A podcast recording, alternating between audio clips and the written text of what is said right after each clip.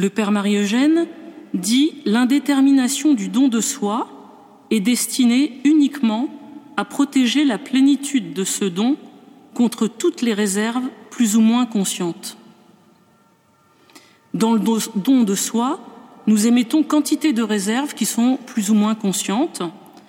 Nos conceptions des choses, nos goûts, nos modes de réalisation sont des formes de détermination de notre don. Il faut accepter d'avance les imprévus de la vie, les recevoir avec confiance, sûr que Dieu nous donnera la force nécessaire au moment voulu. La meilleure façon de se donner est sans doute de se livrer à la volonté de Dieu, tel service réclamé inopinément, tel changement imprévu dans notre emploi du temps, telle impossibilité de réaliser des projets, pourrait sembler des contrariétés contre lesquelles nous nous heurtons. Et c'est dans cette obscurité qu'il faut chercher le dessein de Dieu. Cette indétermination appelle un constant renouvellement. Et donc le don de soi doit être souvent renouvelé. En Matthieu 18, verset 21, il nous est dit Je ne te dis pas sept fois, mais soixante-dix fois sept fois. Ça fait pas mal de renouvellement. Pour que le don de soi, alors selon le Père Marie-Eugène, pour que le don de soi produise tous les effets, il faut qu'il soit non pas transitoire, mais une disposition constante de l'âme, il ne peut devenir tel qu'à la condition d'être renouvelé fréquemment. Donc le don de soi, il doit donc être renouvelé tout simplement parce que on a tendance, une fois qu'on s'est donné avec grande générosité, on a tendance à se reprendre. Et tout au long de la journée, en général, on se donne le matin, et puis tout au long de la journée, on se reprend parce que ben on est fait comme ça. Ce don total à Dieu, il s'exprime par une vie donnée aux autres, à chaque instant, aussi bien euh, euh, de conjoint à conjoint que par rapport aux parents, aux enfants et par rapport à tous ceux que Dieu met sur notre route. Les époux se donnent et se redonnent l'un à l'autre très souvent, qu'il y ait la joie, la tristesse, des facilités, des difficultés ou une douleur ou une aisance au contraire. Le don de soi se fait en tout lieu et il procure la paix. Jean-Paul II disait Un don, s'il se veut total, doit être sans retour et sans réserve, ce qui résume euh, ce qui est dit par le Père Marie-Eugène dans le fait qu'il soit absolu, indéterminé et renouvelé. Alors là, on va revenir avec Louis Zélie Martin, et je vais, vous allez voir dans les éléments et les différentes parties que j'ai repris de leur vie qu'ils euh, bah, se donnent pleinement chaque jour et à chaque instant de leur vie. Donc Louise et Élie Martin ont construit un couple qui est uni et ils possèdent des qualités communes, mais ils sont aussi très très différents. Et dans leurs oppositions, enfin dans leurs différences, il n'y a aucune opposition ou rivalité, mais au contraire une complémentarité. Zélie est plutôt euh, menu, tandis que Louis est très grand et costaud, et pour le tempérament, ils sont vraiment très différents l'un de l'autre. Zélie est une femme généreuse, elle est intelligente, vive d'esprit et pleine d'humour, et face aux événements politiques et spirituels, elle garde les pieds sur terre et fait preuve d'un solide bon sens. Sa correspondance révèle, parce qu'elle écrivait beaucoup, hein, alors euh, que ce soit surtout Zélie, Louis aussi, mais il y a tout un livre avec que leur correspondance sur tous les éléments de leur vie, révèle une grande sensibilité et elle témoigne d'une capacité d'écoute, et d'un immense potentiel affectif qui s'exprime toujours de manière très désintéressée. Toujours disponible, elle est prête à donner et se donner sans compter. En dépit d'une santé qui est plutôt déficiente, elle affiche un courage à toute épreuve. Céline, une de leurs filles, écrit Notre mère était vive et intelligente. Elle était l'activité en personne, toujours occupée à la dentelle, à son ménage, à ses enfants, à sa correspondance, et elle pratiquait constamment l'oubli de soi. Donc autant Zélie était énergique et entreprenante, autant Louis était plutôt prudent et, montrait plutôt une tempérance. Il aimait lire et méditer en solitaire, et pourtant, il se laissait constamment déranger par ses filles à tout moment, avec toujours une grande disponibilité. Louis est d'une grande sensibilité, d'une affectivité et d'une intelligence du cœur. Il sait entreprendre, organiser, gérer, et il le prouve dans son activité professionnelle et l'aide efficace qu'il apportera tout au long de, la, sa vie enfin de la vie professionnelle de sa femme, puisqu'il va toujours être disponible pour l'entreprise de dentelle de Zélie, alors qu'il a lui-même quand même une horlogerie à s'occuper. Il il est très courageux et toujours disponible pour secourir et se lever en pleine nuit si le tocsin sonne pour euh, éteindre un incendie. À plusieurs reprises, il intervient de manière décisive pour maîtriser un feu proche de chez lui. Chez tous les deux, on peut remarquer une force intérieure pour surmonter les difficultés et un courage qui tient parfois la famille dans une grande inquiétude. Il y a en eux une grande confiance, une confiance même totale et une grande communauté de vie, de vue, pardon, simple et humble, euh, l'un par rapport à l'autre. On trouve dans la famille Martin aucune jalousie, pas de rivalité, pas d'égoïsme entre les membres de la famille, et l'amour que se portent les parents est aussi partagé par les enfants. C'est un couple où on n'a pas peur de se dire que l'on s'aime. Leur affection et leur tendresse mutuelle sont profondément vécues. L'un est tout pour l'autre, beauté de l'amour conjugal qui enrichit les conjoints et les fait grandir à l'infini. Louis et Zélie sont heureux, sont d'heureux époux, ils sont épris de Dieu, ils aiment leur Seigneur de tout cœur et ils s'aiment aussi l'un et l'autre de tout cœur. Tout au long de leur mariage, toute séparation sera difficile. Qu'ils soient séparés pour quelques heures ou pour quelques jours, cela leur semble toujours une éternité. Et leur correspondance est grande et nous montre l'amour qu'ils se portent l'un l'autre.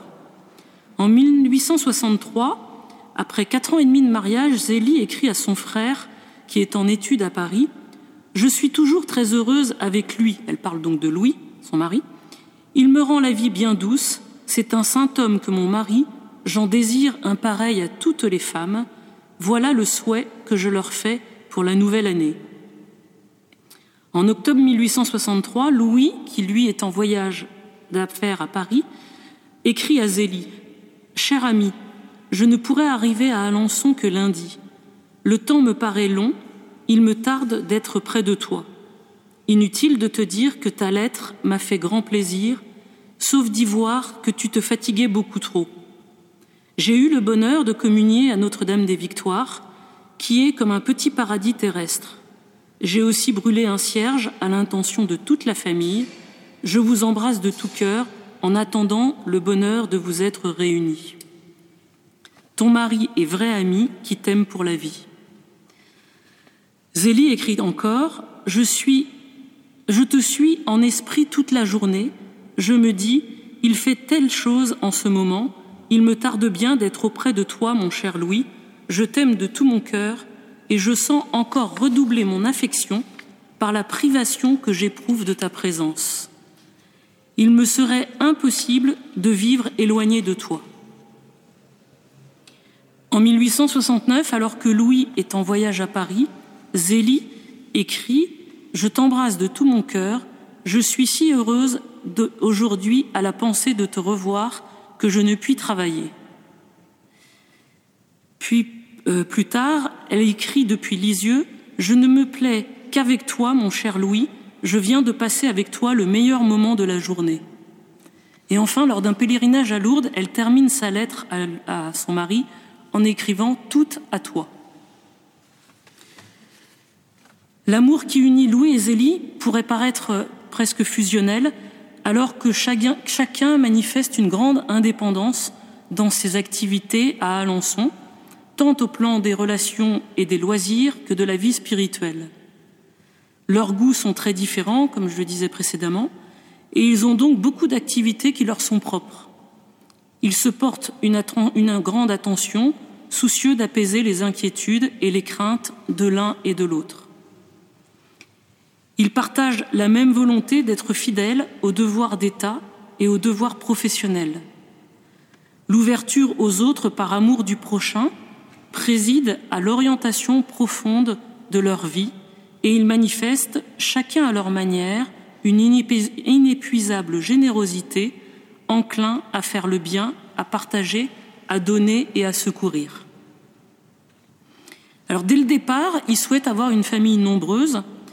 Ils y aspirent euh, chacun de leur côté et bien sûr ensemble, ce qui est mieux.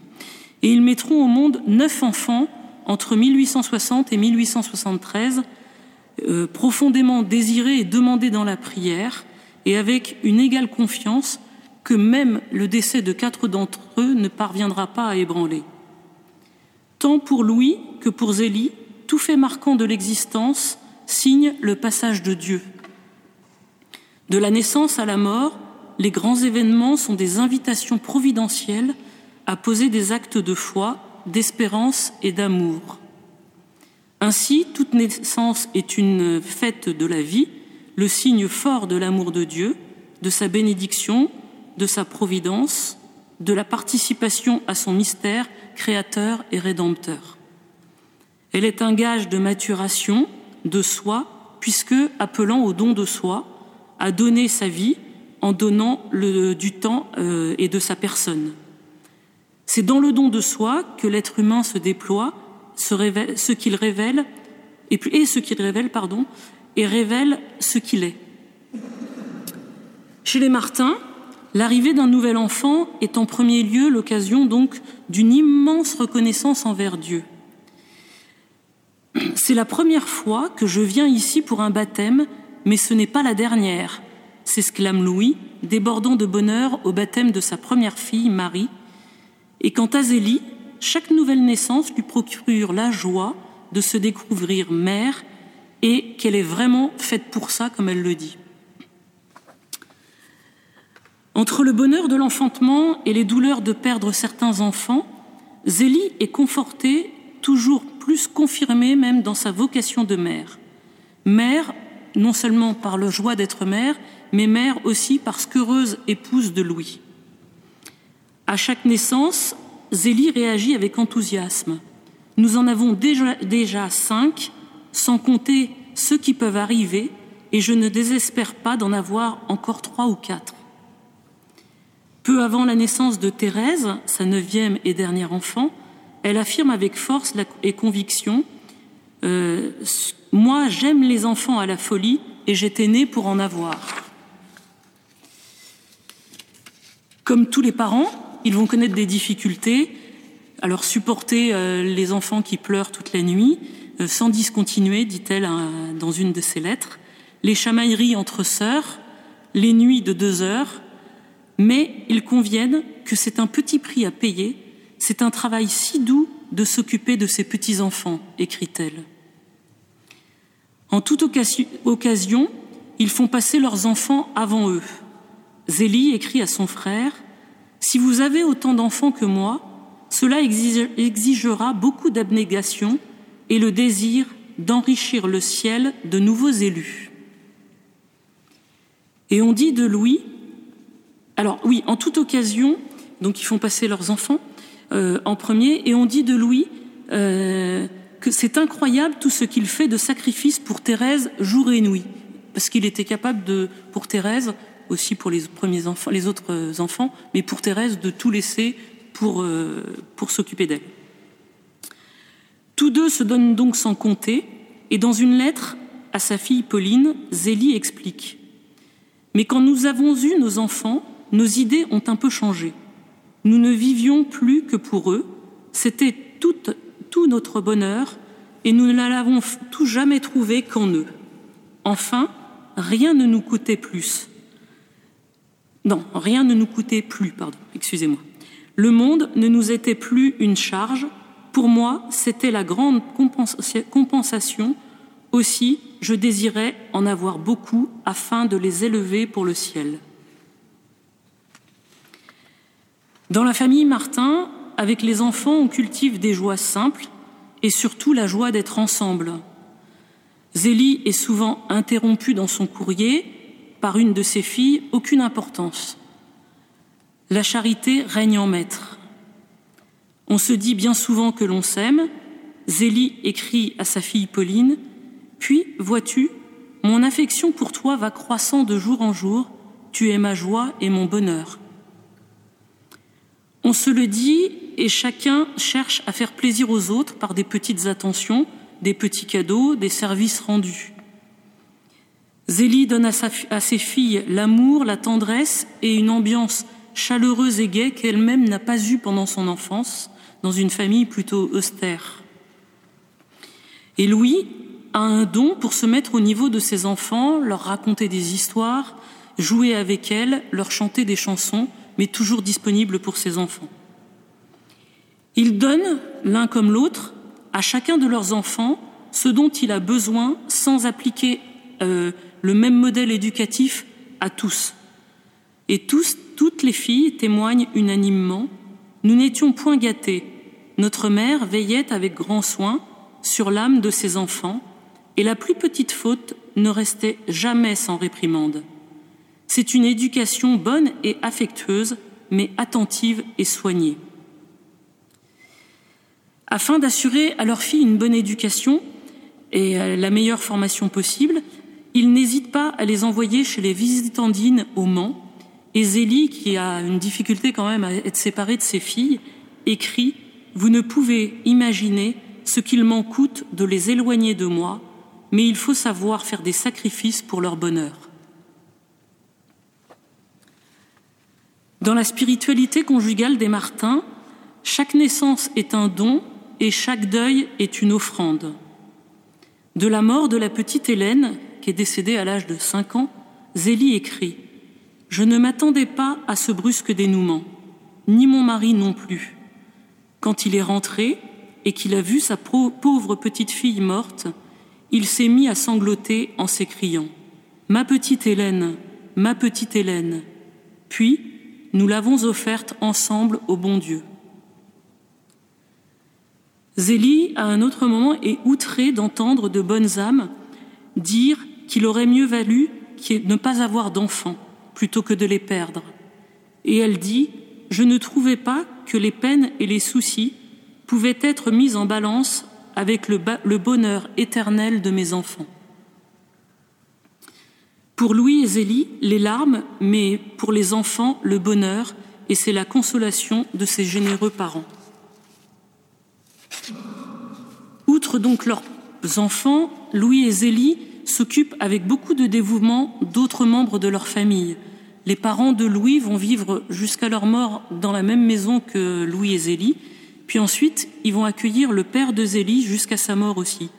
Et Zélie témoigne, de, en parlant de son mari, de dire On n'en rencontrerait pas un sur cent qui soit aussi bon pour lui, donc pour euh, son propre père, à Zélie, euh, pour lui, non, que lui pour son beau-père. Une domestique chez les Martins euh, réside également donc chez les Martins, et quand on est domestique chez les Martins, on fait partie de la famille. Je ne traite pas mes servantes moins bien que mes enfants, dit Zélie. Et d'ailleurs, elle préfère se réserver les restes des repas plutôt que de les donner à ses servantes. Zélie sert sa bonne autant qu'elle euh, en est servie. Et quand celle-ci tombe malade, Zélie la soigne jour et nuit pendant trois semaines, mais à aucun moment elle ne songe à s'en séparer. Tout le monde lui dit qu'elle ne sait pas se faire servir, et elle répond Il faut qu'ils sentent qu'on les aime, il faut leur témoigner de la sympathie et n'être pas trop raide à leur égard. Donc chacun des enfants chez les Martins est aimé comme s'il était unique. Le principe de leur éducation est en Dieu et vers Dieu. Selon une expression des Élis, ils élèvent leurs enfants pour le ciel. Ils éveillent leurs enfants à ce qui pour eux est tout simplement la finalité de toute existence humaine, Dieu en son royaume, donc le ciel. Un des éléments centraux de cette éducation est la prière. Je me rappelle que notre mère nous faisait la prière matin et soir, se souvient Céline, et nous apprenait notamment cette formule d'offrande de la journée Mon Dieu, je vous donne mon cœur, prenez-le, s'il vous plaît, afin qu'aucune créature ne puisse le posséder, mais vous seul, mon bon Jésus. Thérèse fait allusion à la même euh, prière dans un de ses manuscrits en disant J'aimais beaucoup le bon Dieu et je lui donnais bien souvent mon cœur en me servant de la petite formule que maman m'avait apprise. Dieu étant le premier servi chez les Martins, ils forment leurs enfants donc à la prière, mais aussi à l'esprit de l'Évangile. Ils leur apprennent à écouter le mystère vivant qu'est le Dieu, à lui parler avec la simplicité du cœur et à être réceptif à sa grâce. Céline, à quatre ans, dit à sa mère Moi, je n'aime pas les pauvres. Sa maman lui répond Le bon Jésus ne va pas être content. Le bon Jésus est bien le maître, mais moi, je suis la maîtresse, rétorque l'enfant. Et Zélie d'expliquer que, quelques jours plus tôt, alors qu'elle se trouvait sur le seuil de la porte avec une petite amie, une enfant pauvre qui passait les regarda d'un air effronté et moqueur. Cela n'a pas plu à Céline qui a dit à la fillette Va-t'en, toi Ce qu'a fait l'enfant, non sans lui envoyer auparavant une belle gifle. Malgré les conseils de Zélie de lui pardonner, Céline s'y refuse. Mais la nuit porte conseil, la première parole qu'elle m'a adressée ce matin a été pour m'annoncer qu'elle avait un beau bouquet, que c'était pour la Sainte Vierge et le bon Jésus. Puis elle a ajouté J'aime bien les pauvres à présent. Donc ils initient aussi leurs enfants à la lecture des vies de saints, à l'esprit de charité, au don de soi, par l'éveil à une relation vivante et personnelle avec Jésus, donc dans la prière. Ils ne négligent rien pour favoriser la croissance humaine et spirituelle de leurs enfants et les engagent sur la voie de la sainteté, et on en verra les fruits plus tard. Alors, dans le, les engagements dans la vie sociale, euh, il y a plusieurs. Euh, Louis a plusieurs engagements, et entre autres, dans, euh, il, a un ami qui s'appelle Vital Romé, qui est le fondateur du cercle du même nom, qui, dont fait partie euh, Louis, et ils vont fonder une société de secours mutuel des ouvriers d'Alençon destinée à les sortir de la, à les tirer de la précarité, à les tirer aussi, les sortir du chômage, de la maladie, à les aider dans la maladie, ou bien euh, dans le grand âge qui conduit à la misère pour certains. Louis fait partie aussi de la Société Saint-Vincent de Paul. Les œuvres y sont nombreuses, de la visite à domicile des malades, où se joue la rencontre avec le Christ aussi bien pour le visitant que pour le visiter, au patronage des écoles des frères des écoles chrétiennes, où il y a une aide à la scolarité pour les enfants, à l'œuvre des malades et, le secours, et euh, des secours urgents à l'origine des mutuelles pour les ouvriers.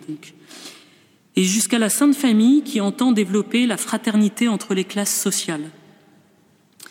Mais c'est surtout l'esprit qui anime ces œuvres qui est remarquable, un esprit de réciprocité et de foi qui est voulu par les fondateurs, entre autres Frédéric Ozanam, que côtoie donc Louis. Chaque réunion est introduite par la lecture d'un passage de l'imitation à Jésus-Christ, donnant l'occasion à chacun d'un temps de ressourcement spirituel. Toutes les activités qu'a Louis dans la société s'enracinent dans la prière, contribuant à une unité profonde que l'on retrouve chez les Martins entre la prière et le service des autres. Zélie aussi se donne au service des plus pauvres et elle rapporte les faits dans une lettre à sa fille Pauline. En revenant de la messe, nous avons rencontré un pauvre vieillard qui avait bonne figure. J'ai envoyé Thérèse lui porter une petite aumône.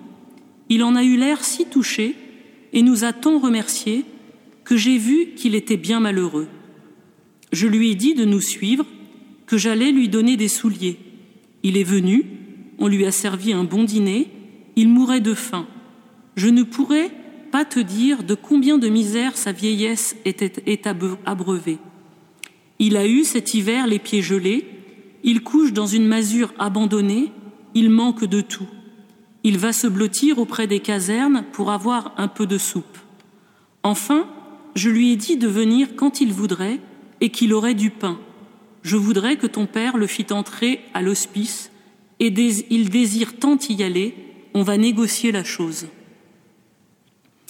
Dans une autre lettre, elle écrit Personne ne s'occupait de lui, il ne demandait rien. Ton père l'avait remarqué devant l'hôtel de France, dans un état si misérable et un air si doux qu'il s'était intéressé à lui. Enfin, au commencement de l'hiver, ton père le rencontre un dimanche qu'il faisait très froid, il avait les pieds nus et grelottait. Pris de pitié pour cet infortuné, il a commencé toutes sortes de démarches pour le faire entrer à l'hospice. Combien de pas il a fait et de lettres il a écrites pour avoir son extrait de baptême, et des pétitions, mais tout cela était en pure perte, car on a découvert que le bonhomme n'avait que 67 ans, trois de moins que l'âge requis. Cependant, ton père ne s'est pas tenu pour battu, il avait, pour cette, il avait cette cause à cœur, et il a dressé de nouveau toutes ses batteries pour le faire entrer aux incurables. Le pauvre homme a une hernie, mais d'habitude, on n'y est pas reçu pour si peu, et je n'espérais rien. Finalement, il y est entré mercredi dernier, contre toute espérance. Ton père a été le dénicher dans sa grange mardi soir, et le lendemain matin, il l'a installé. Il a revu le vieillard aujourd'hui, qui pleurait de joie de se trouver si parfaitement heureux. Malgré son esprit affaibli, il s'efforçait de remercier et de prouver sa reconnaissance. Donc c'est donc c'est la charité vécue chez les Martins, c'est pas seulement en parole, mais c'est surtout en acte, aussi en acte. Peu avant sa mort, Louise, une ancienne servante des Martins, écrivait à une des filles euh, Martin, pour elle, donc Zélie, tout était toujours assez bon mais mais pour les autres, ce n'était pas la même chose. Combien de fois j'ai été chez des familles pauvres avec des pots au feu, des bouteilles de vin et des pièces de 40 sous, et personne ne le savait que nous deux. Même dans le cadre professionnel, sans en avoir conscience, Louis témoigne de ce que Dieu, de ce que Dieu désire, enfin de ce désir plutôt, euh, de servir Dieu avant tout et il en est de même pour Zélie. Un client offre à sa fille une montre achetée dans la boutique de Louis et en le donnant à sa fille, il lui dit Je t'offre une montre que j'ai achetée chez un monsieur Martin qui m'a fait une grande impression. C'est un saint. Un client habituel de l'horlogerie euh, achète l'alliance de son mariage chez Louis Martin et il aurait dit à sa fiancée Nous allons faire visite à mon ami Martin vous verrez, mon ami, c'est un saint. À partir de la naissance de leur troisième fille, Léonie, Louis va s'investir complètement dans le commerce de, Zélie, puisqu'il va abandonner son horlogerie pour le commerce de Zélie. Une fille d'ouvrière rapporte par rapport à Zélie Ma grand-mère, ma mère et ma tante faisaient du point d'Alençon pour Madame Martin et elle me disait parfois que la servante du Seigneur qu'elles avaient bien connue était très juste pour ses ouvrières. Et Marie, la fille aînée des Martins, écrit Ces ouvrières tenaient à maman, elles auraient eu bien de la peine de ne plus travailler pour elle, toutes l'aimaient beaucoup, je m'en suis aperçue quand, dans la dernière maladie, c'est moi qui les recevais. Elles pleuraient comme si maman eût été leur mère. Donc Dieu est premier servi dans la famille Martin, comme on a pu le voir, euh, et Dieu est premier servi aussi chez les enfants. Alors, ils vivent l'Eucharistie quotidiennement, ils communient le plus souvent possible, ils font partie de la société du Saint-Sacrement et sont fidèles aux adorations nocturnes, particulièrement Louis, qui dit que sans ces adorations nocturnes, euh, sa vie n'aurait pas le même, euh, le même goût. Il visite les grands malades et tente de les convaincre de recevoir les derniers sacrements. Il respecte la sanctification du dimanche et n'ouvrira jamais sa boutique le dimanche, alors que son, père spirituel lui conseillait d'ouvrir au moins jusqu'à midi, mais pour lui c'est impossible. Il préfère gagner moins d'argent, mais, euh, mais ne pas ouvrir sa boutique le dimanche. Ils affirment donc leur amour du Christ et de l'Église et s'engagent donc dans différentes associations. Ils ont une foi fervente, qui les pousse à servir, à témoigner et à servir les autres. Ils vouent un culte à la Vierge Marie et euh, portent tous les deux le scapulaire du mont Carmel.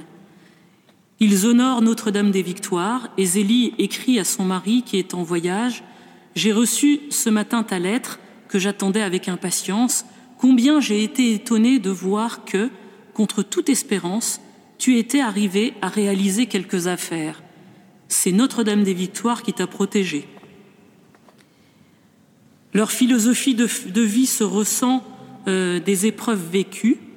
Ainsi, vous voyez, ma chère sœur, les plus heureux ne sont que moins malheureux.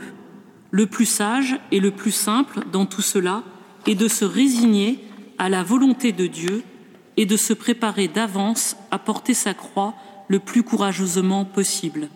Donc en toutes circonstances, Zélie reste tournée vers le ciel. Louis et Zélie témoignent du Christ, aiment les en acte et en vérité, ils s'impliquent dans l'Église avec courage et générosité, sans jamais négliger leur devoir d'État. Donc en conclusion, on peut dire que les époux se donnent et se redonnent l'un à l'autre souvent. Cette loi du don sans cesse renouvelée est inscrite au fond de chaque personne humaine.